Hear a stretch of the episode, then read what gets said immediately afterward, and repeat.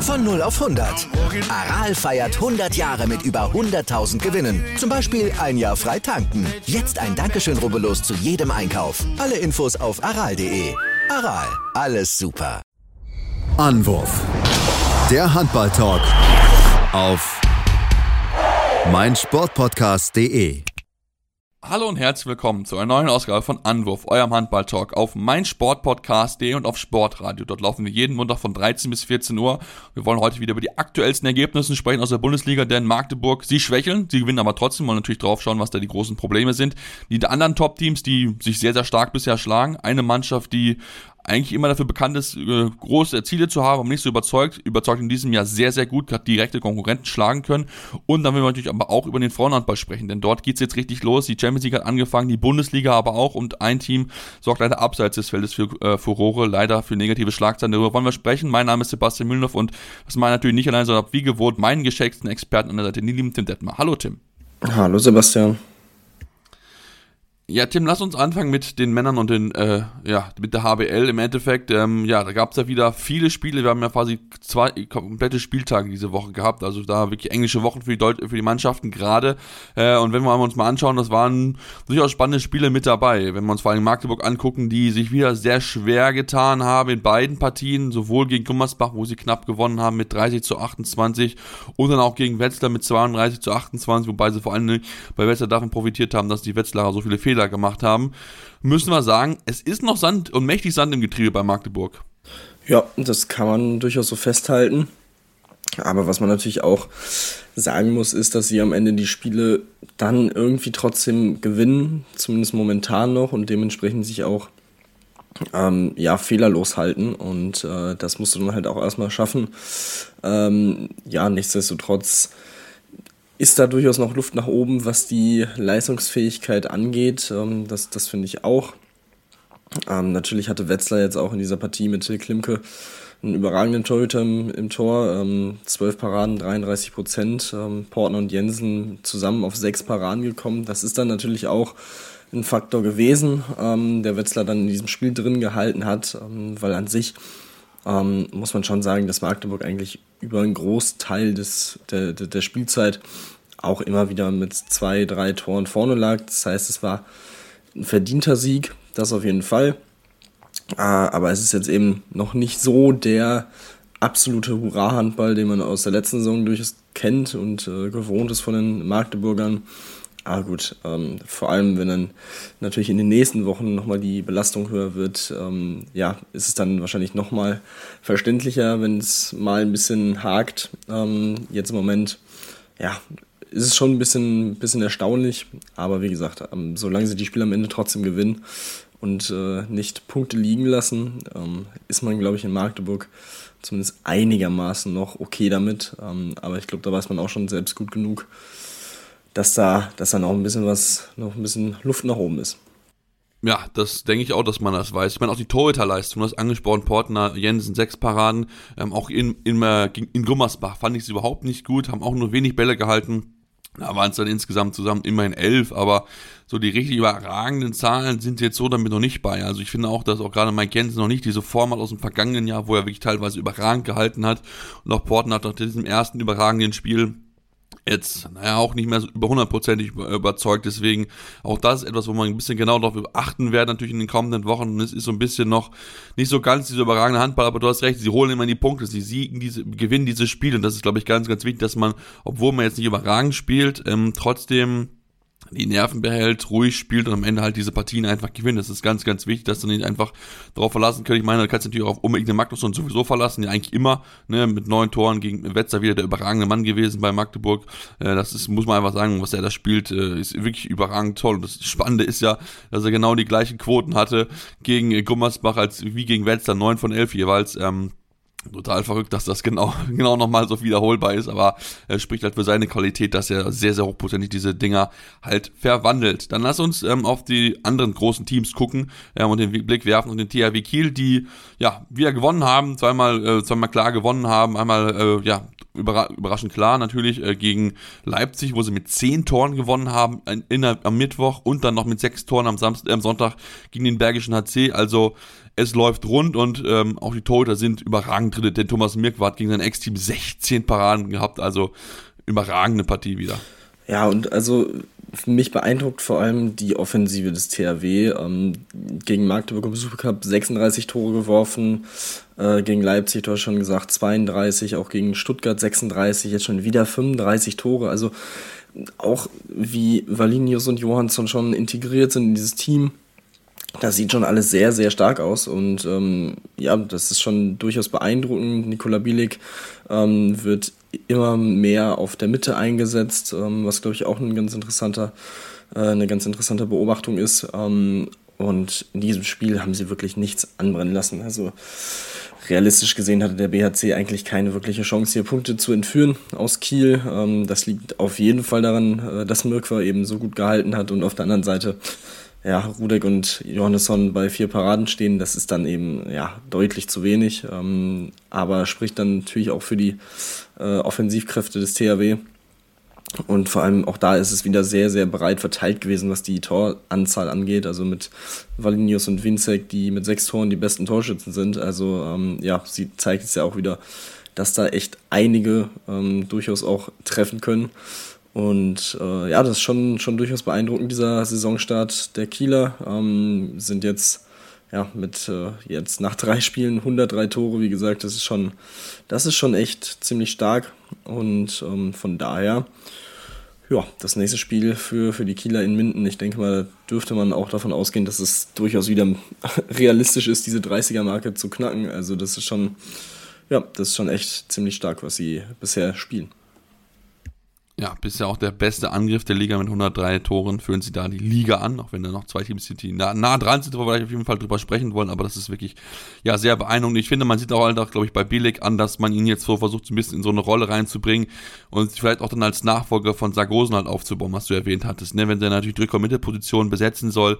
Die Qualität besitzt er dafür, ja, wir haben es ja gesehen, er macht das wirklich sehr, sehr gut, ist auch sehr hochprozentig in seinen Würfen und ich glaube, da plant man schon so ein bisschen mal voraus, okay, zu schauen, wie gut ist er, wie stark müssen wir dann vielleicht nachverpflichten, wenn dann Sargosen weg ist oder können wir uns dann auf Billig verlassen und bisher macht er das wirklich sehr, sehr beeindruckend. Du hast es schon erwähnt, das macht er wirklich toll. Also das ist wirklich sehr, sehr spannend zu beobachten, macht ganz, ganz viel Spaß, da zuzuschauen. Dann lass uns zu einem anderen großen Team kommen, die auch oben mitstehen, die Füchse Berlin.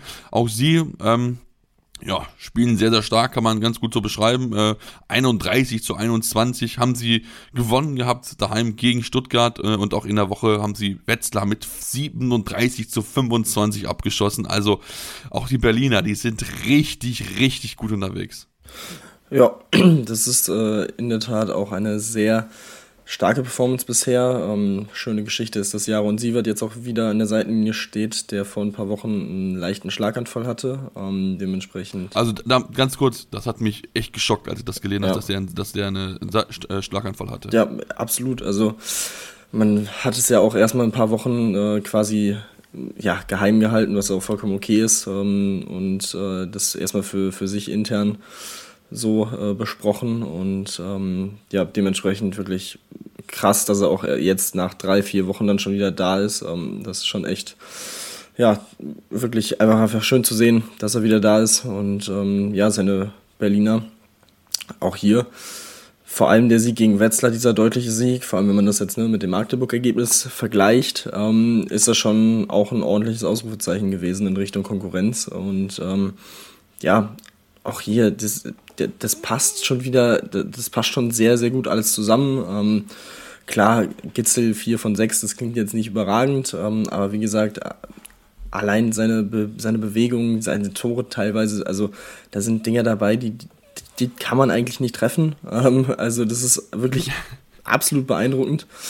Ähm, auf links außen Tim Freihöfer finde ich bisher auch sehr, sehr stark, sehr erfrischend. Ähm, gegen Wetzlar auch top Torschütze mit acht Toren gewesen für die Berliner. Und ähm, ja, auch da, das ist, äh, das sieht schon sehr, sehr gut aus. Jetzt kommt am Donnerstag das absolute Topspiel in Flensburg. Ähm, das wird dann auch nochmal zeigen, wo es hingeht. Und ähm, ja, ich glaube, die Berliner sind auf jeden Fall gut gewappnet für, für dieses Spiel. Ähm, auf der anderen Seite Stuttgart muss man schon sagen, Boah, das ist schon, das sind jetzt schon ordentliche Packungen gewesen, die sie da bekommen haben. Ähm, ich glaube nicht, dass man sich das so äh, ausgerechnet hatte oder erwartet hatte. Ähm, also in Kiel mit 13 zu verlieren, jetzt hier wieder mit 10 äh, auf die Mütze zu bekommen. Äh, dazwischen klar gegen Erlangen, das hätte man auch durchaus gewinnen können, das Spiel. Verliert man am Ende mit 2, ein bisschen unglücklich, aber ja, das ist schon, es ist, muss man, muss man mal darauf achten, wie es, so weiterläuft in den nächsten Wochen.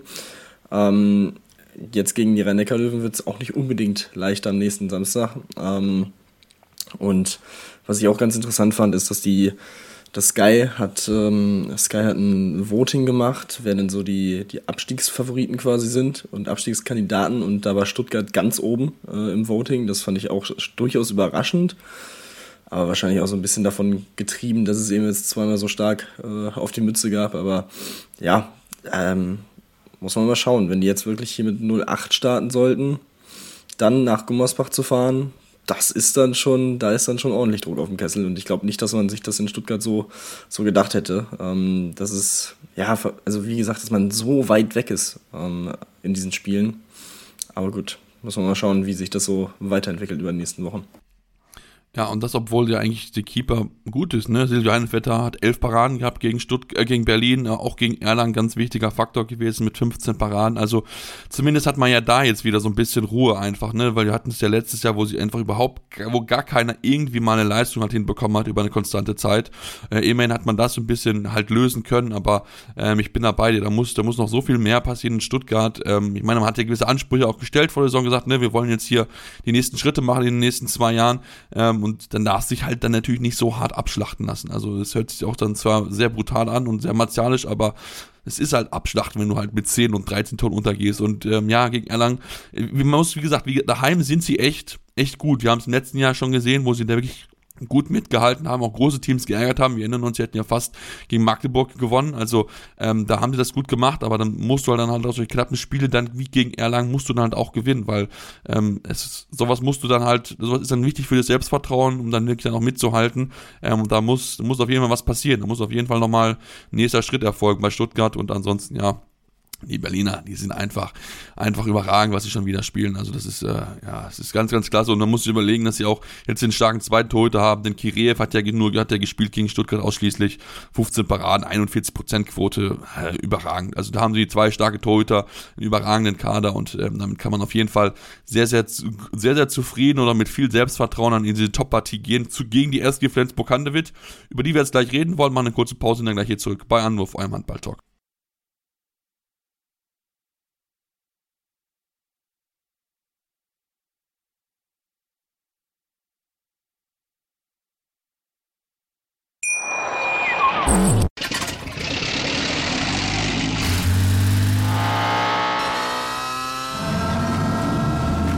0 auf 100. Aral feiert 100 Jahre mit über 100.000 Gewinnen. Zum Beispiel ein Jahr frei tanken. Jetzt ein Dankeschön, rubbellos zu jedem Einkauf. Alle Infos auf aral.de. Aral, alles super.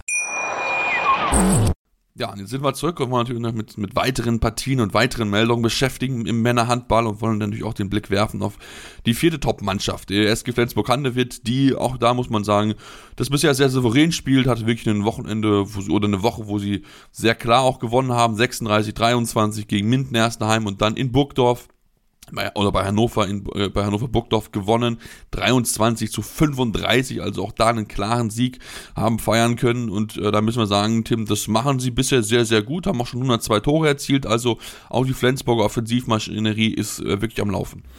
Ja, sie haben sich auf jeden Fall in dieser Woche so ein bisschen von dem äh, Drama in Hamburg im ersten Spiel erholt und äh, wirklich auch hier zwei klare Siege eingefahren gegen Minden ist alles andere für die Top-Mannschaft im Moment auch ehrlich gesagt ähm, ja schon durchaus dann auch eine Enttäuschung, so, so deutlich muss man das sagen. Minden ist einfach im Moment aus mehreren Gründen nicht, äh, nicht in der Lage, solche Spiele knapp zu halten, für, für mein Empfinden. Aber umso beeindruckender war eben dieser deutliche Sieg in Hannover, wie ich finde. Also Hannover ja auch gut gestartet in die Saison. Ähm, das Spiel am Mittwoch beim BHC knapp gewonnen, auch wenn man da sagen muss, ähm, dass das handballerische Niveau dieses Spiels eher niedriger war. Ähm, also ja, war ein bisschen, bisschen bitter für die Sky-Konferenz, glaube ich, dass sie, dass dieses Spiel, ich glaube, fast zwei Stunden ging. Äh, also ich habe keine Ahnung, was sie da gemacht haben, ähm, aber dementsprechend hatten sie, glaube ich, 20 Minuten in der zweiten Halbzeit noch nur auf dieses Spiel am Ende. Und wie gesagt, ähm, ja, naja, man hat es am Ende gewonnen. Ähm, aber ja, in dem Spiel, glaube ich, kann man sich dann äh, auch denken, warum es dann gegen Flensburg dann nicht reicht mit so einer ähnlichen Leistung. Ähm, positiv trotzdem bei Hannover, Renas Ustschins, äh, der U21-Nationalspieler, Top-Spieler mit neun Toren, zwei Assists. Ähm, das, war, das war schon sehr, sehr gut. Auf der anderen Seite, ja, Flensburg, äh, natürlich Kevin Müller, 13 Paraden, ähm, doppelt so viele wie das Duo Quenstadt-Ebner. Ähm, dementsprechend auch da natürlich ein klarer Faktor gewesen ähm, in diesem Spiel, warum es so deutlich wurde. Und ja, bisher auch, wie gesagt, in allen drei Spielen über 30 Tore, über 31 Tore geworfen. Und ähm, wie gesagt, die Flensburger, ja, das ist, läuft durchaus auch schon. Ähm, ich bin da echt sehr, sehr gespannt drauf, wie es aussieht dann gegen die Füchse am Donnerstag. Das wird ein sehr, sehr spannendes Duell, ähm, bei dem es, ja, ich glaube einfach, das sind zwei Teams auf Augenhöhe. Ähm, alles in allem, ich glaube, dieser Sieg in Hannover wird nochmal einen ordentlichen Push geben, eben weil man natürlich auch sehr viel Positives von Hannover erwartet, diese Saison durchaus. Und ähm, ja, dementsprechend, das, äh, ja, ich, ich freue mich auf, auf das Spiel auf jeden Fall am, am Donnerstag. Das wird, das wird auf jeden Fall ein, ordentliches, äh, ein ordentlicher Leckerbissen. Ja, auf jeden Fall. Ich finde diese, diese drei Spiele sowieso, die es am Donnerstag gibt, werden sehr, sehr spannend. Ne? Rennecker Löwen gegen Leipzig, wie werden sich die Leipziger zeigen, nachdem sie klaren Niederlage äh, und dann auch BHC gegen den TBV Lemgo-Lippe. Das sind wirklich schon drei spannende Spiele, die da auf jeden Fall auf uns werten werden. Also von daher kann man sich auf jeden Fall die schon mal ganz, ganz dick im äh, Kalender markieren auf, diese, auf diesen Donnerstag, dass da wirklich tolle Spiele auf uns warten und äh, ja, Flensburg wirklich überragend. Auch Emil Jakobs, ne, der auch wirklich richtig, richtig gut in Form ist, äh, jeweils besser Werfer, äh, zusammen jetzt am, gegen Hannover mit Franz Semper, der 7 von 8 gemacht hat, während Emil Jakobs 7 von 9. Davor vorher war er selbst mit 9 Treffern besser Werfer, also von daher auch er sehr, sehr gut in Form. Eine ganz wichtige Rolle, die er dort einnimmt, nachdem er, äh, ja, das ist wirklich, also überragend, was er dort spielt, nachdem Hamburg so weg ist. Also ganz, ganz, ganz, ganz stark, was er dort äh, auf die Platte zaubert. Dann lass uns auf jeden Fall noch über Melsong sprechen, ähm, die das die am ersten Wochenende, ja, wirklich an der ersten Woche sehr, sehr deutlich verloren haben, wo wir auch schon sehr deutliche Kritik geäußert haben. Sie haben sich jetzt zumindest ein bisschen gefangen, haben in, äh, bei, haben gegen Hamburg gewonnen mit drei Toren und dann in Lemgo einen Punkt geholt. Ähm, das ist in Ordnung, Tim. Ähm, gut, klar, ich glaube, gegen Lemgo war ein bisschen mehr drinne gefühlt, aber irgendwie die letzten zweieinhalb Minuten, da war irgendwie kein Team, wollte irgendwie noch ein Tor werfen, hatte man den Eindruck.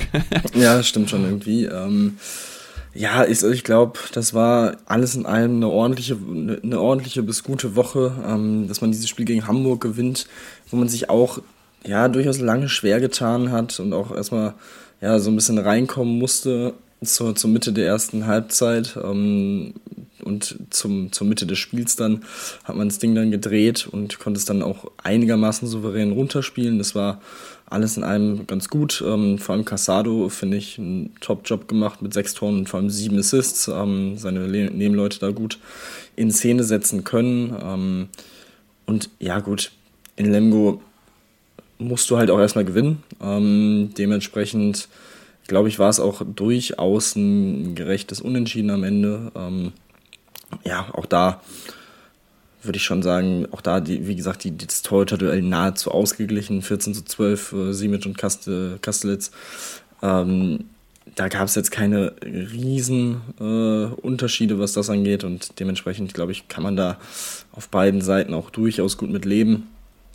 Ähm, ja, klar. Vor allem, du hast es gesagt, also das, äh, das letzte Tor ist zwei Minuten vor Schluss äh, gefallen durch äh, Bobby Schagen mit dem Ausgleich für, für Lemgo. Danach dann ja, mit noch einem Fehlwurf, noch Lemgo auch nicht mehr nach vorne gekommen, beziehungsweise eine, eine perfekte Wurfchance kreieren können. Von daher, ja, glaube ich, kann man da ganz gut mit leben. Jetzt hat man sich so ein bisschen wieder gefunden, 3 zu 3 Punkte.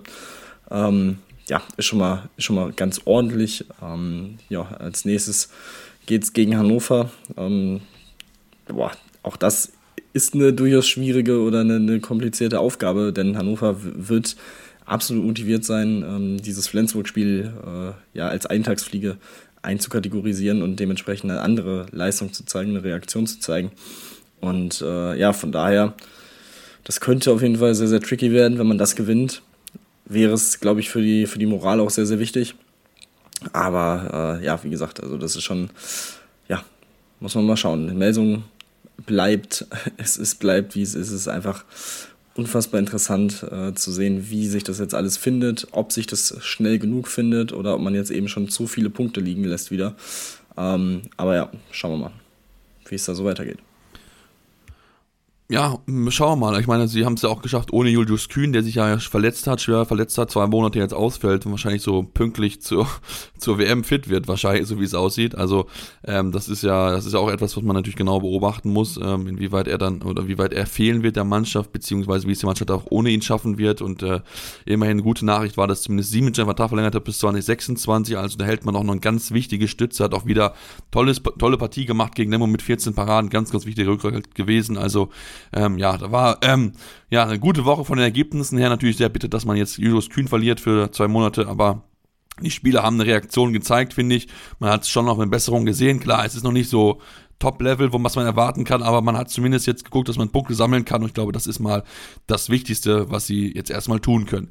Lass uns ein Thema noch auf ein anderes Team kommen, was bisher wirklich sehr, sehr gut in Form ist, wie ich finde. HC Erlangen, wir haben sie ja auch oft kritisiert, muss ich mir ganz ehrlich zugeben, kommen jetzt bei uns nicht so gut weg, wenn wir über sie reden, aber drei Spiele, drei Siege, dabei ähm, jetzt letzte Woche haben sie ja Wetzlar geschlagen, diese Woche Göpping geschlagen, ähm, und auch sehr deutlich Göpping geschlagen. Wenn man mal guckt, zur Halbzeit 17 zu 10, am Ende steht es 34, 28, also da hat man ja wirklich gar nichts anbrennen lassen.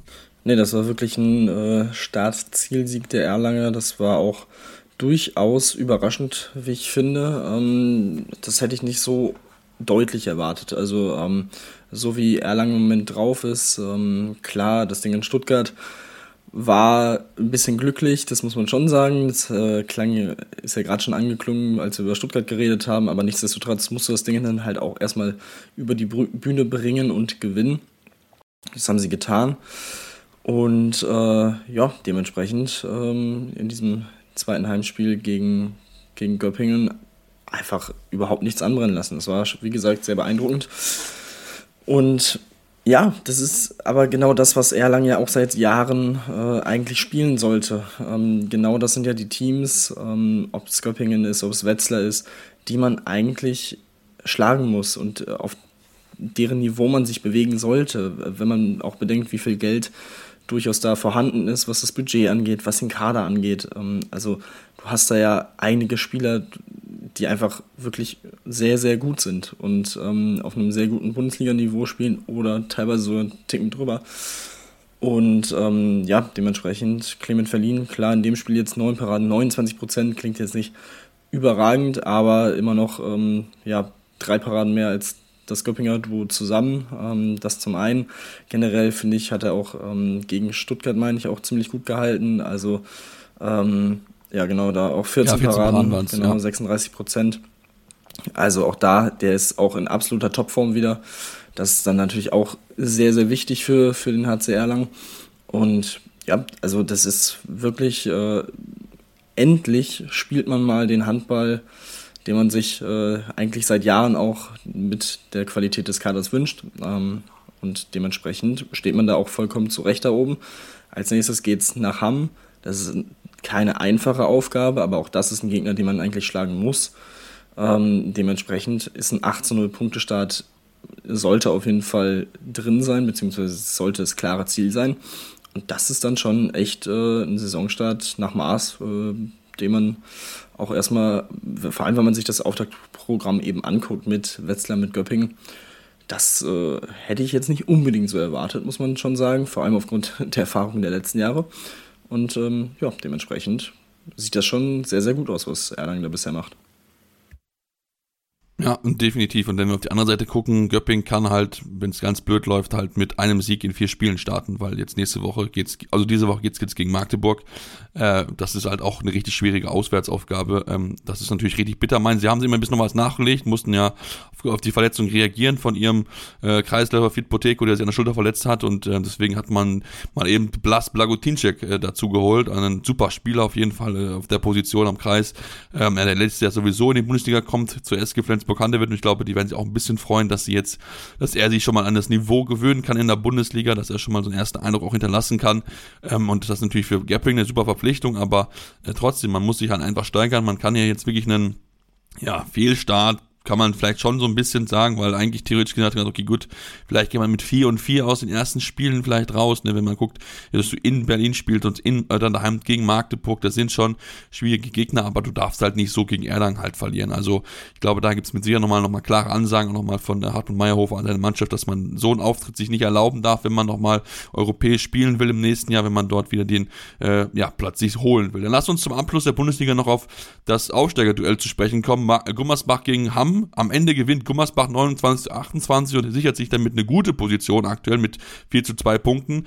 Aber Tim, das war boah, wild, sag ich mal. Das trifft es ziemlich gut, ja. Also Gummersbach hat es eigentlich in der ersten Halbzeit schon komplett auf ihrer Seite mit 17 zu 12 geführt. Da hätte ich jetzt nicht unbedingt damit gerechnet, dass sie da ähm, ja nochmal Schwierigkeiten, nochmal Schwierigkeiten bekommen. Aber haben, ähnlich wie auch schon in den ersten Spielen, haben nicht aufgesteckt, ähm, sind dran geblieben, sind immer näher gekommen und dementsprechend konnten sie dann auch nach 45 Minuten ähm, wieder auf ein Tor verkürzen, ähm, dann sogar in Führung gehen, haben davon profitiert, dass Gummersbach viel mit dem siebten Feldspieler gespielt haben und auch mit, ähm, gut, in Unterzahl sowieso, äh, den Torwart rausgenommen haben. Und ich glaube, da gab es dann eine Sequenz mit drei äh, Toren auf das leere Gehäuse in Folge. So konnte Hamm dann eben die Führung übernehmen. Wladimir Bosic mit einer absolut fantastischen Leistung, ähm, sowohl was das Torewerfen angeht, aber alles, äh, vor allem natürlich auch was das Halten angeht, mit 16 Paraden 47 Prozent. Wirklich einfach stark. Und ähm, ja, so, so konnte Hamm dann auf einmal acht Minuten Verschluss oder sieben Minuten Verschluss auf 27, 23 und 28, 24 wegziehen. Und da sah es dann schon so aus, als ob die Gummersbacher hier durchaus überraschend Punkte lassen. Ähm, aber gut, dann kam eben die Zeit, in der Dominik Mappes mal wieder übernahm und ähm, ich glaube vier Tore nochmal in, in den Schluss Minuten macht, ähm, ja, sorgt im Alleingang eigentlich dafür, dass die Gummersbacher von 25, 28 am Ende noch das 29, 28 erreichen. Ähm, dazu noch ein Block von Julian Köster zum Schluss, der das Ganze dann äh, sichert, die zwei Punkte. Ähm, interessant war auch, dass äh, Gudjon Valo Sigurdsson zum, ich glaube, zur Mitte der zweiten Halbzeit müsste es gewesen sein, als Hamm dann wieder rankommt, seine Mannschaft komplett auseinandergenommen hat in der Auszeit. Ähm, wirklich äh, so nach dem Motto, habt ihr jetzt keinen Bock mehr Handball zu spielen oder was ist das denn? Ähm, und danach noch eine Auszeit nahmen und die dann das komplette Kontrast Kontrastprogramm war. Äh, also sehr ruhig, sehr bestimmt. Und ähm, das fand ich schon sehr interessant zu beobachten. Und ich sag mal so, scheint ja dann am Ende auch noch aufgegangen zu sein. Ähm, Dominik Mappes muss man auch dazu sagen, dass er nicht angefangen hat. Man hat mit Ole Pregler äh, gestartet auf der Mitte. Ähm, zu Beginn ist es aufgegangen, aber vor allem in den ähm, Situationen mit, mit, dem leeren Tor ähm, ist es halt leider dann nicht aufgegangen, diese, dieser Plan. Und ähm, das hätte dann fast dafür gesorgt, dass sie eben hier diese Punkte liegen lassen und dementsprechend am Ende ist es noch gut gegangen für Gummersbach. Ähm, bisschen glücklich, aber aufgrund von Dominik Mappes einfach, also es ist unfassbar wichtig, dass sie den, dass sie den haben. Und ja, wie der da diese Spiele entscheiden kann, ist schon echt sehr, sehr beeindruckend ja, überhaupt tolle Woche von ihm, auch 14 Tore geworfen gegen Magdeburg. Also wirklich, wirklich ganz, ganz stark und auch schön zu sehen, dass er wieder zurück ist. Das ist wirklich eine tolle Leistung, die er dort zeigt. Also ich glaube, das hat man so ein bisschen vergessen, als er in der zweiten Bundesliga gewesen ist, aber er beweist ja nochmal, was er eigentlich für eine absolute Qualität besitzt und ich glaube, sehr, sehr schön da auch zu sehen. Ja, und auf jeden Fall wollen wir noch erwähnt haben, dass es noch zwei wichtige Personalien gab aus der Bundesliga mit Magnus Landin, der seinen Vertrag verlängert hat bis, äh, drei, äh, bis zu 2025, also nochmal um zwei Jahre verlängert hat und auch Jennifer Kettermann bleibt Geschäftsführerin bei den Rhein-Neckar-Löwen, verlängert ihren Vertrag bis 2026. Also da zwei wichtige Personalien für die Vereine. Natürlich sehr, sehr schön zu sehen, dass sie dann auch so langfristig dann noch, noch bleiben. Nachdem sie erst so bei Landini so ein bisschen ist, okay, da könnte es ein bisschen dauern vielleicht, hat man sich doch relativ schnell jetzt auf einen neuen Vertrag einigen können. Ja, damit machen wir jetzt äh, eine kurze Pause und kommen dann gleich zurück und sprechen natürlich dann auch über Frauenhandball und aber auch noch über den europäischen Handball, denn es gibt natürlich die Auslosung in der European League, wollen wir drüber reden und natürlich aber auf die Frauen, denn Bietigheim ist in die Champions League gestartet und das war sehr, sehr eindrucksvoll. Deswegen bleibt dran hier bei Anwurf, eurem Handball-Talk. Ja, und bevor wir jetzt zum Frauenhandball kommen, über den wir ja regelmäßig berichten, ähm, wollen wir jetzt erstmal noch den Blick werfen auf die European League, denn dort gab es ja die Auslosung zur zweiten Qualifikationsrunde, bevor es dann natürlich dann mit der Gruppenphase weitergeht. Und äh, ja, Tim, wir müssen drüber reden, ähm, denn äh, diese Ansetzung oder diese Auslosung ist nicht so sonderlich gut verlaufen, wie ich finde, denn wir haben ein deutsch-deutsches Duell Göppingen gegen den TBV Lemgo Lippe. Ähm, und da denke ich mir immer, wenn ich mir das anschaue, ähm, wir sind im europäischen Wettbewerb, warum äh, schafft man es nicht, dass es äh, so, so von Auslosung her ist, dass man diese äh, nationalen Duelle, die es dann auch gibt zwischen zwei portugiesischen Teams, nicht einfach eliminieren kann. Also das ist etwas, was mich sehr, sehr stört, wenn ich das mir anschaue. Ja, definitiv. Also ich verstehe es auch nicht. Äh, ist definitiv nicht optimal, ähm, sowohl für die Vereine vor allem natürlich, weil, also du, du arbeitest eine Saison darauf hin, um die Chance zu haben, europäisch zu spielen und dann spielst du am Ende gegen ein Team, was du sowieso mindestens zweimal in der Saison siehst. Das ist halt, das ist halt einfach Kacke. Äh, ähnliches ja auch äh, mit dem portugiesischen Duell Belenenses gegen Agua Santas. Ja, das ist, äh, in der ersten Runde hatten wir es ja auch schon mit dem norwegischen Duell Dram gegen Kostad und ähm, also ich verstehe es auch nicht. Ich verstehe nicht, wieso man da diese, ähm, ja, äh, dass man das nicht regelt, ähm, dass eben Teams aus einem aus einer Nation nicht aufeinandertreffen können. Ich verstehe es auch nicht, aber gut, es ist jetzt, äh, es ist ja seit, leider seit Jahren so, also es ist ja jetzt nicht so, dass man Aber zumal das, was ich, was ich ja nicht verstehe, in der, in der Gruppenphase ist es ja so, dass sie nicht aufeinandertreffen dürfen. Aber ja. warum macht man das nicht schon ich vorher? Ich, ich kapier's nicht. Also. Ich meine, klar, das ist ein tolles Duell, darauf freue ich mich schon auf die beiden Spiele, aber ist super, natürlich aus deutscher Sicht ist es natürlich blöd, weil sich jetzt ein Team das andere raushauen wird, klar, aber trotzdem, also ich finde, das macht es halt nicht einen europäischen Wettbewerb aus, es ist halt, ja, es sind zwei Top-Mannschaften, die man wahrscheinlich auch am liebsten wahrscheinlich eher in Richtung, Richtung Gruppenphase sehen wollen würde, aber jetzt so macht man sich halt ein bisschen selbst halt kaputt, indem man halt, ähm, ja, dass einer von beiden halt rauskicken wird und dann gibt es halt natürlich eine Überraschung, klar, natürlich, das kann schon passieren, aber so richtig, richtig glücklich bin ich damit überhaupt nicht. Aber lass uns auf andere Duelle gucken, wir haben ja wirklich ein richtig geiles Duell, wie ich finde, Montpellier gegen IKH Seferhof, also das ist ja ein richtig spannendes Spiel. Durchaus, ja, das äh, könnte sehr interessant werden. Natürlich Seferhof mit äh, Skipper Goto, der nächste Saison dann nach Kiel geht.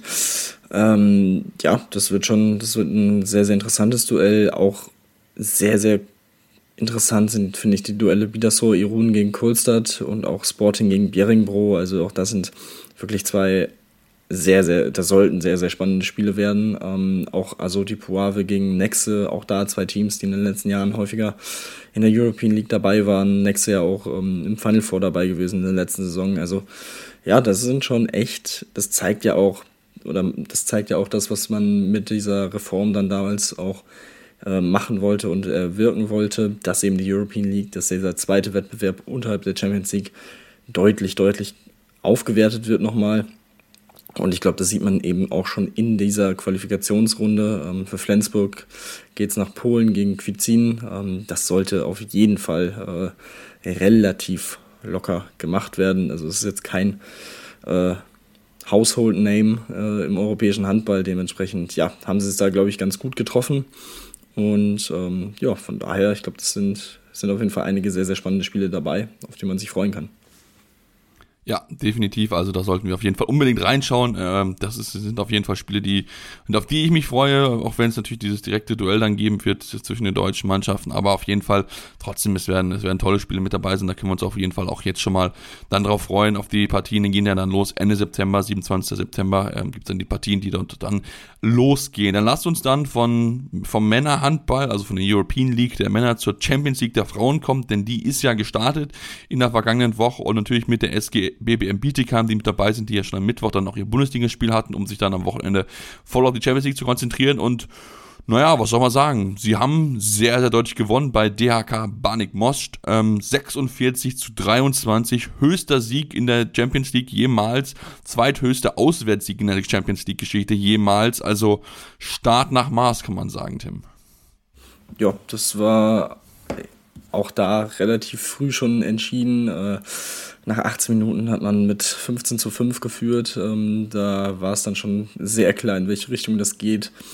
Also ja, man hatte eine sehr geringe Fehlerquote, die Offensive dementsprechend natürlich stark. Und ähm, ja, das ist schon, schon sehr beeindruckend gewesen, ähm, vor allem weil man ja durchaus davon ausgegangen ist, dass es eben eine sehr enge Gruppe ist. Ähm, jetzt muss man schauen, wie, wie Moss dann in den nächsten Spielen so spielt. Ähm, aber gut, ja, das ist schon, das ist schon sehr, sehr, ein sehr, sehr guter Start gewesen. Und äh, gut, im nächsten Spiel gegen FTC.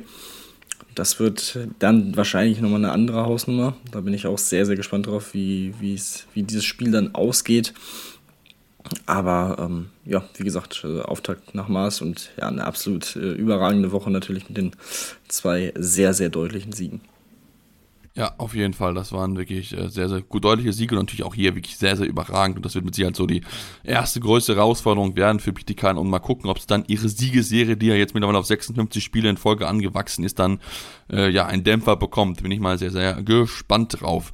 Dann lass uns dann auch ähm, ein bisschen auf andere Ergebnisse zu sprechen kommen. Ich finde so ein bisschen, dass Bukarest gewinnt gegen Krim Ljubljana mit 30 zu 28, so eine kleine Überraschung. Ähm, denn Ljubljana immerhin auch eine der Top-Mannschaften in den vergangenen Jahren gewesen, Tim. Ähm, aber wenn man sich so die Karte anschaut, Bukarest hat da wirklich fleißig aufgerüstet und das ist dann wahrscheinlich so das Ergebnis der Transfer, äh, ja, kann man sagen. Ja, durchaus. Ähm, vor allem, naja gut, das war ein sehr, sehr enges Spiel.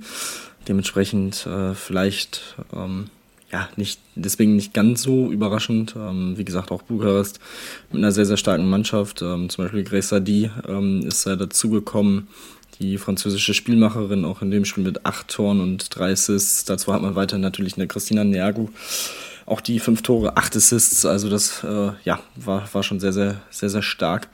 Ähm, und ja, dementsprechend konnte man da so ein bisschen auf der anderen Seite Dimitrieva und Radicevic, die jeweils neun Tore geworfen haben, egalisieren. Und ähm, ja, von daher zudem hat man auch das Torhüterin-Duell gewonnen. Und ähm, ja, das ist dann natürlich in so einem engen Spiel dann auch absolut der Schlüssel zum, zum Erfolg. Von daher, ähm, ja, glaube ich schon, dass es durchaus passt und es zwei Teams auch sind, die durchaus auf Augenhöhe zu sehen sind.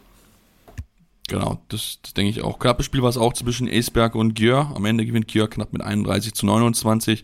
Ähm, also da sichern sie sich da auch den Sieg. Und auch Rapid Bukarest hat, hat gewinnen können, nachdem es ja CMS Bukarest gewesen ist, die gegen Ljubljana gewonnen haben. Rapid gewinnt mit 31 zu 27 gegen Zagreb. Ähm, also auch da ein spannendes Duell. Metz gewinnt klar mit äh, 31 zu 22 gegen Storm Handball. Ähm, also von daher gibt es auch spannende Ergebnisse auf jeden Fall. Dann lass uns dann zur Bundesliga zu sprechen kommen, Tim, und äh, uns auch da mit den Ergebnissen beschäftigen. Vom Wochenende gab ja einige Spiele und äh, lass uns mal mit den Sonntagsspielen anfangen. Wenn wir mal gucken, äh, der Thüringer HC musste zum VfL Oldenburg und ähm, ja, was soll man sagen? Am Ende steht's 35 zu 18. Also ein klarer Sieg für den Thüringer HC, was vor allen Dingen halt einfach daran liegt, dass äh, Oldenburg sich 22 technische Fehler geleistet hat. Also ich glaube, man merkt relativ schnell, warum man diese Partie verloren hat. Ja, dann wird es definitiv schwierig, vor allem wenn man als Oldenburg jetzt nicht ähm, die Qualität und die Breite im Kader hat, um äh, auf sowas dann zu reagieren. Ähm, von daher dazu musste man jetzt auch den Ausfall von Katrin Pichelmeier hinnehmen, die sich leider das Kreuzband gerissen hat und lange ausfallen wird. Also auch da der nächste, ähm, ja, der nächste Schock für, für das Team, für das sowieso ja schon, wie gesagt, eigentlich unterbesetzte Team, was die Kaderbreite angeht. Ähm, da eine der wichtigsten Spielerinnen jetzt so früh zu verlieren, ist ja wirklich absolut tragisch ähm, für den THC ganz klar eine, eine starke Leistung. Ähm, gute, gutes erstes Spiel. Ähm, Johanna Stockschleder, die neu gekommen ist, ähm, auf links außen mit sieben Toren, konnte sich direkt gut einfügen. Ähm, und ansonsten, wie gesagt, ja, also klarer Sieg und äh, hoch, hoch verdient. Wurfquote wirklich auch da der Unterschied frappierend mit äh, knapp 69% Wurfquote für THC und auf der anderen Seite 47% für Oldenburg. Das ist schon ja, einfach zu viel und das erklärt dann auch sicherlich dieses deutliche Ergebnis. Ja, wenn ich mal gucke, dass äh, Nicole Rott acht äh, Paraden hat in 42 Minuten Spielzeit, eine Quote von 47 Prozent. Ich glaube, das sagt relativ viel über die, über die wenigen Würfe oder über halt diese geringe Anzahl an Würfen, die es halt auf ihr Tor gegeben hat. Also ähm, da merkt man schon, wo, wo der Hase im Endeffekt begraben ist aus äh, Sicht der Oldenburgerin. Also äh, ja, das ist kein, kein schöner Auftakt für sie. Das wird, ähm, wird mit sicher eine sehr, sehr schwierige Saison werden. Du hast angesprochen, Pichel meine ich mir mit dabei. Also von daher, das ist, das ist wirklich echt, das ist, glaube ich, schon, das wird richtig, richtig hart werden für Oldenburg. Wir hatten es ja in unserer Vorschau erwähnt, dass es keine einfache Saison sowieso für sie wird und jetzt nochmal mit dem Rückschlag, das ist, glaube ich, äh, ja, richtig, richtig schwer, jetzt dort das alles zu verkraften. Dann lass uns, äh, bevor wir eine kurze Pause gehen, Thema auf das zweite Sonntagsspiel zu sprechen kommen, HSG Blomberg-Lippe und Buxtehude. Ähm, ja, knappes Spiel. Am Ende gewinnt Buxtehude 27 zu 24 und kann sich vor allen Dingen bei ihrer Torhüterin Marie, Andra Marie Andresen bedanken. Ja, sie war auf jeden Fall der entscheidende Faktor mit 16 Paraden, 42 Prozent. Äh, Lea Rüther hat äh, auch zwei Minuten gespielt und in diesen zwei Minuten drei Paraden noch dazu geholt mit 60 Prozent. Also das Duo war schon, war schon sehr, sehr stark. Vor allen Dingen alles sieben Meter, ne? das darf man nicht vergessen. Genau, also das ist schon, das ist schon sehr beeindruckend und wie gesagt, in so einem engen Spiel dann auch eben die, die entscheidende, der entscheidende Faktor. Ähm, auf der anderen Seite Marie Michalczyk äh, wieder gut gestartet in die Saison mit neun Toren ähm, aber auch eben fünf Fehlversuchen. Ähm, davon auch einen sieben Meter, den sie da verworfen hat. Und äh, ja, alles in allem, ja, glaube ich schon nicht schlecht von, von Buxtehude. Wie gesagt, auch da gab es ja den gewissen Umbruch mit einigen Spielerinnen, die, die dann nicht mehr dabei sind. Und ähm, wie gesagt, wenn äh, Marie Andresen da so, so stark startet, äh, kann man ja schon eine Kati-Filter direkt vergessen. Also das ist ja wirklich sehr, sehr sehr, sehr stark, sehr, sehr beeindruckend und dementsprechend ähm, erstes kleines Statement, würde ich sagen, für, für die Teams, die da ähm, auch in Richtung, ja, sagen wir mal, erweiterte Spitze äh, kämpfen und ähm, von daher, ja, gutes, gutes Spiel für, für Buxude ja, auf dem Platz hinter Bietigheim, kann man, kann man ja sagen. Also, wir haben schon in unserer Vorschau gesagt, dass Bietigheim wahrscheinlich nicht zu schlagen wird, aber zumindest, dass dahinter sehr, sehr spannend wird. Ich glaube, das können wir schon mal, äh, schon mal sagen, auf jeden Fall. Also, da werden wir genau drauf schauen. Und wie gesagt, das war ein guter Auftakt für, für Buxtehude, aber auch für noch Lemgo das eigentlich relativ gut gemacht, auch wenn es äh, am Ende dann noch drei Tore sind und hier und da schon nicht so überzeugend, aber trotzdem, ich denke auch, damit kann man auf jeden Fall schon mal drauf aufbauen. Ähm, und wenn man sich dann ein bisschen steigert, dann ist es auch mit Sicherheit dann auch ein Sieg im Rückspiel auf jeden Fall möglich. Da machen wir jetzt hier eine kurze Pause, kommen wir gleich zurück, dann sprechen wir noch über eine sehr, sehr große Kontroverse, die es in Dortmund gibt. Da wollen wir natürlich nochmal einen genauen Blick drauf werfen. Und über die restlichen Spiele noch in der Handball-Bundesliga der Frauen. Deswegen bleibt dran, hier bei Anwurf, eurem Handball-Talk.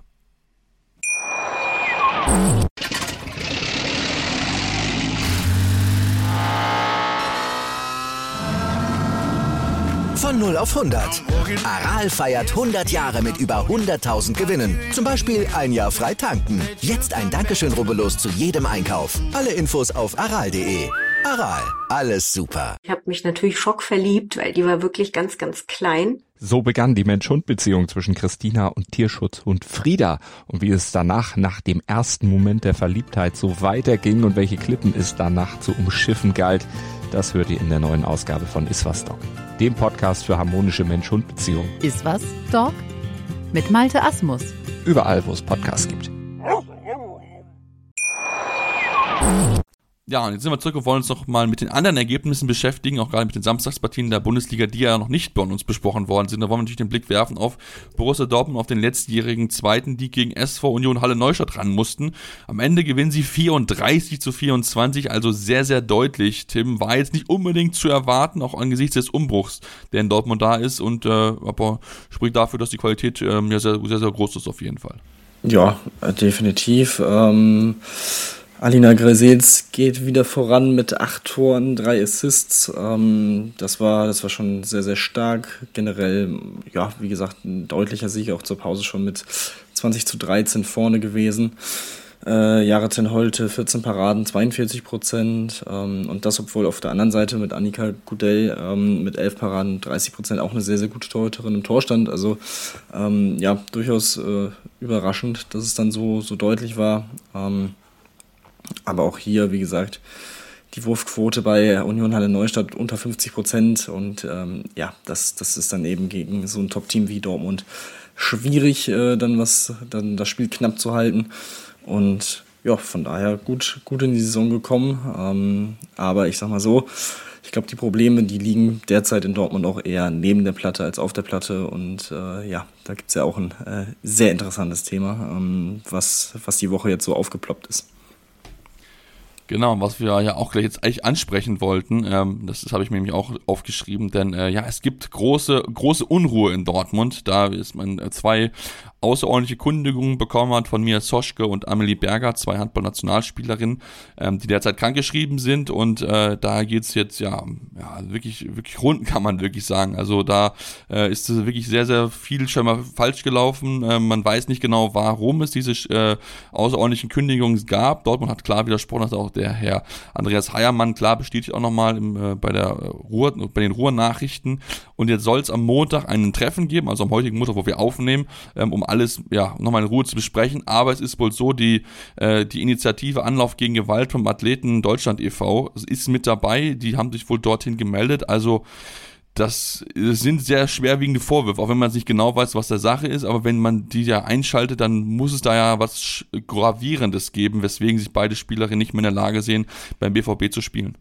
Ja, davon ist leider auszugehen und ähm, das ist schon, das ist, das rückt schon kein gutes Licht auf den, auf den Verein mal wieder, muss man ja auch sagen. Ähm, also was da in den letzten Jahren alles auch an Querelen neben der Platte so aufgekommen ist, ähm, ist schon echt schwierig. Ähm, da ging es dann ja in den meisten Fällen eher darum, um das äh, Umfeld, um, um die Infrastruktur und so weiter, also noch so ein bisschen ums Sportliche, aber ja, das ist schon, das sind dann schon das geht in eine Richtung, die einfach wirklich ja, schockierend ausfallen kann. Ähm, wie gesagt, wir wissen auch nicht mehr, ähm, aber ja, ich glaube, es zeigt schon dadurch, dass äh, Reinhard Raubal auch dabei sein wird als Vereinspräsident, ähm, zeigt, glaube ich, auch nochmal so ein bisschen die, die Tragweite ähm, des Ganzen. Und ja, ich bin einfach sehr gespannt, was jetzt die nächsten Tage dann noch vielleicht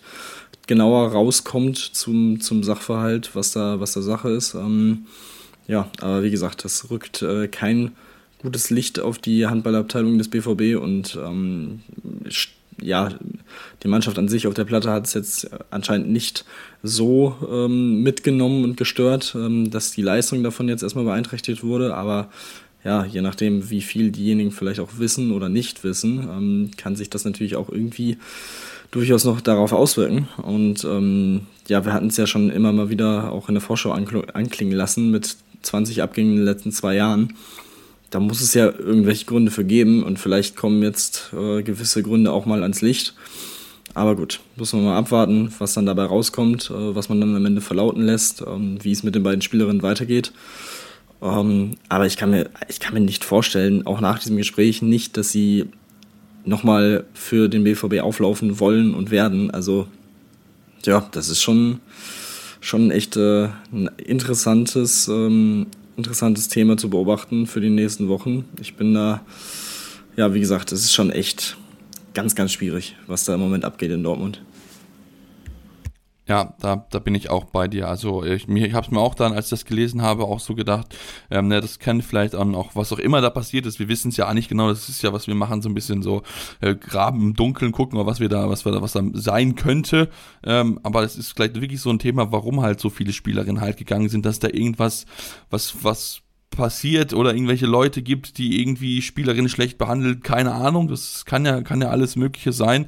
Ähm, das ist ja, es ist auf jeden Fall nicht schön, was dort passiert. Ich glaube, da möchte man sowas nicht in den Schlagzeilen sein, aber es ist dann vielleicht auch einfach dann gut, dass man das jetzt als Verein einfach aufarbeitet, um einfach dann auf Dauer dann auch wirklich dann erfolgreich zu sein, dann noch langfristig dann auch die, der große Konkurrenz von Bietigheim, die große Konkurrenz von Bietigheim zu sein, denn man hat ja mit André Fuhr einen Trainer, der das ja sehr, sehr erfolgreich ist und den ich mal auch, glaube ich, aus diesen ganzen Vorwürfen, je nachdem, wie es gehen, wird, ich glaube, er wird es aber nicht sein, weil er auch in Blomberg ja ja, 15 Jahre lang hat er ja sehr, sehr gut ge gearbeitet und da ist ja nie was passiert, da waren nie irgendwie negative. Ähm, klar, da ist mal ein bisschen, ein bisschen strenger, ja, okay, das kenne ich auch. Ich habe ja auch mal unter ihnen ein bisschen trainieren dürfen, aber das würde ich jetzt nicht sagen, dass er jetzt irgendwie ein Grund dafür ist, sondern muss irgendwie was, ja, im Umfeld, drum, um die, ums Team herum irgendwas sein, was scheinbar irgendwie ja, dazu wirkt, dass sich die Spielerinnen überhaupt nicht mehr wohlfühlen. Also ähm, sehr, sehr schlimm. Wir werden natürlich genau das Auge draufhauen. Vielleicht wissen wir jetzt schon am Dienstag mehr. Mal, schauen wir mal drauf. Wir werden auf jeden Fall in der nächsten Folge drüber sprechen, sobald es da nähere Infos zu gibt.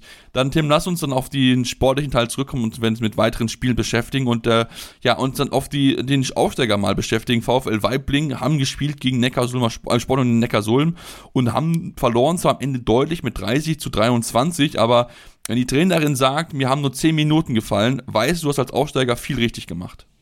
Ja, das kommt äh, durchaus hin, denn bis zur 50. Minute muss man sagen, dass ähm, das Weibling da nah dran war und ähm, wirklich Neckarsulm ärgern konnte. Ähm, also wie gesagt, bis vor, ja, in der 50. Minute hat äh, Elmar Hertha noch für das 22 zu 24 gesorgt und von da an, ja, konnte, konnte äh, Neckarsulm dann wegziehen ähm, in der Schlussphase. Aber wie gesagt, bis dahin war das schon ein sehr, sehr guter Auftritt ähm, von, von Weiblingen, die es, wie gesagt, sehr lange, sehr eng halten konnten.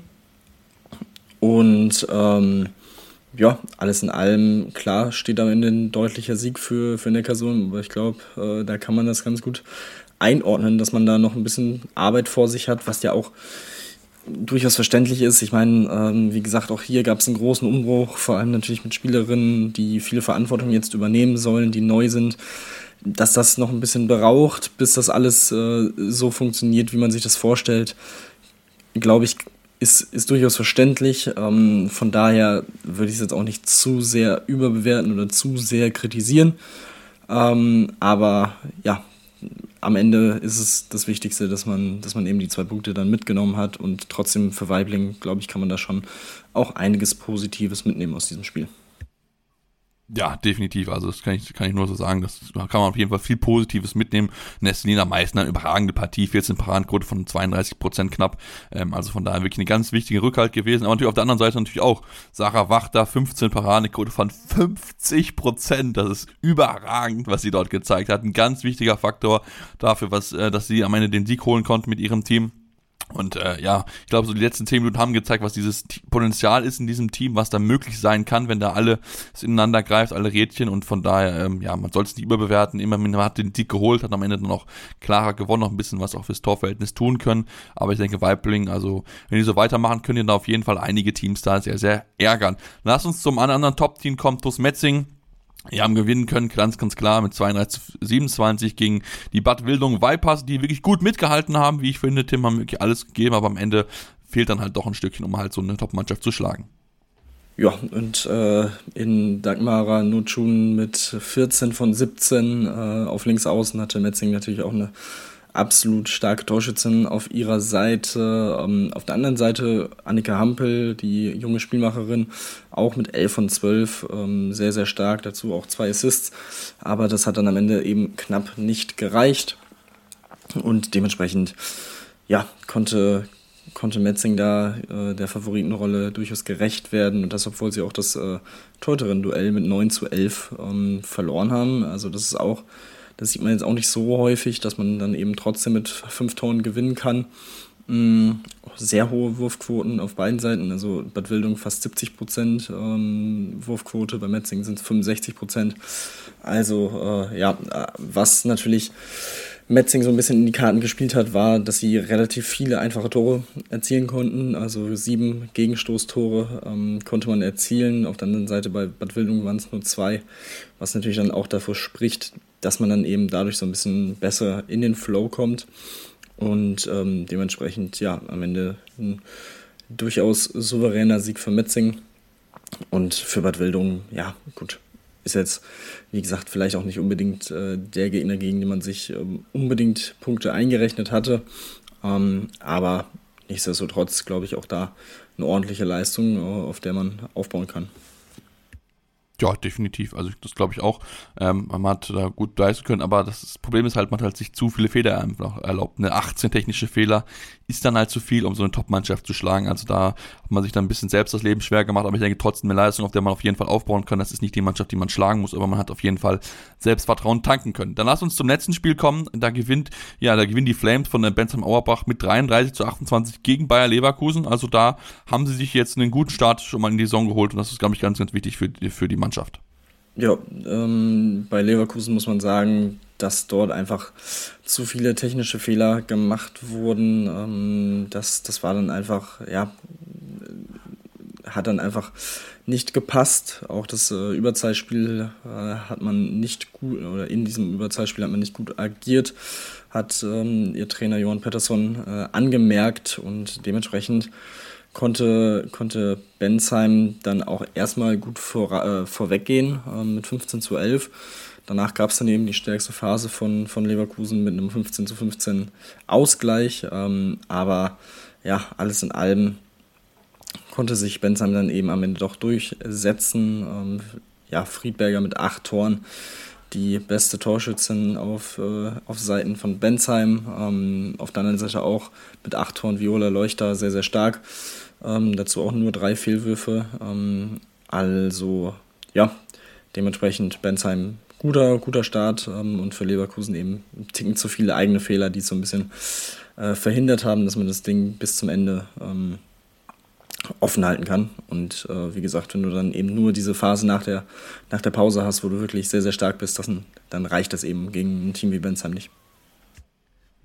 Genau, das ist dann, äh, ist dann zu wenig, da muss man dann sich noch auf jeden Fall steigern. Aber wie gesagt, es waren trotzdem spannende Spiele, die wir dort gesehen haben. Wir natürlich genau in der nächsten Woche genauer drauf schauen, wie dann die anderen, dann, wie es dann weitergeht wird, was man dann für mehr Schlüsse nach dem zweiten Spieltag dann ziehen kann. Deswegen solltet ihr uns unbedingt folgen auf dem Podcatcher eurer Wahl, Spotify, iTunes, wie auch immer. Könnt uns auch gerne Rezensionen hinterlassen. Ihr dürft uns gerne äh, ja auch schreiben, positives Kritik, aber auch gerne, was können wir besser machen, woran können wir arbeiten. Und natürlich dürft ihr uns auch folgen auf den Social Media Kanälen eurer Wahl. Facebook, Twitter, Instagram findet ihr uns mit dem Handel Anwurf jeweils. Dort werden wir auch immer die aktuellsten News äh, verkünden. Also von daher solltet ihr uns unbedingt folgen. Und dann gibt es uns dann nächste Woche wieder hier bei Anwurf, eurem Handball-Talk.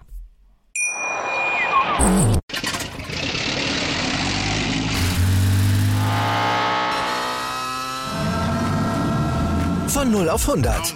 Aral feiert 100 Jahre mit über 100.000 Gewinnen. Zum Beispiel ein Jahr frei tanken. Jetzt ein Dankeschön, rubbellos zu jedem Einkauf. Alle Infos auf aral.de.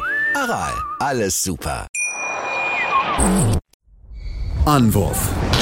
Der Handball-Talk auf meinsportpodcast.de.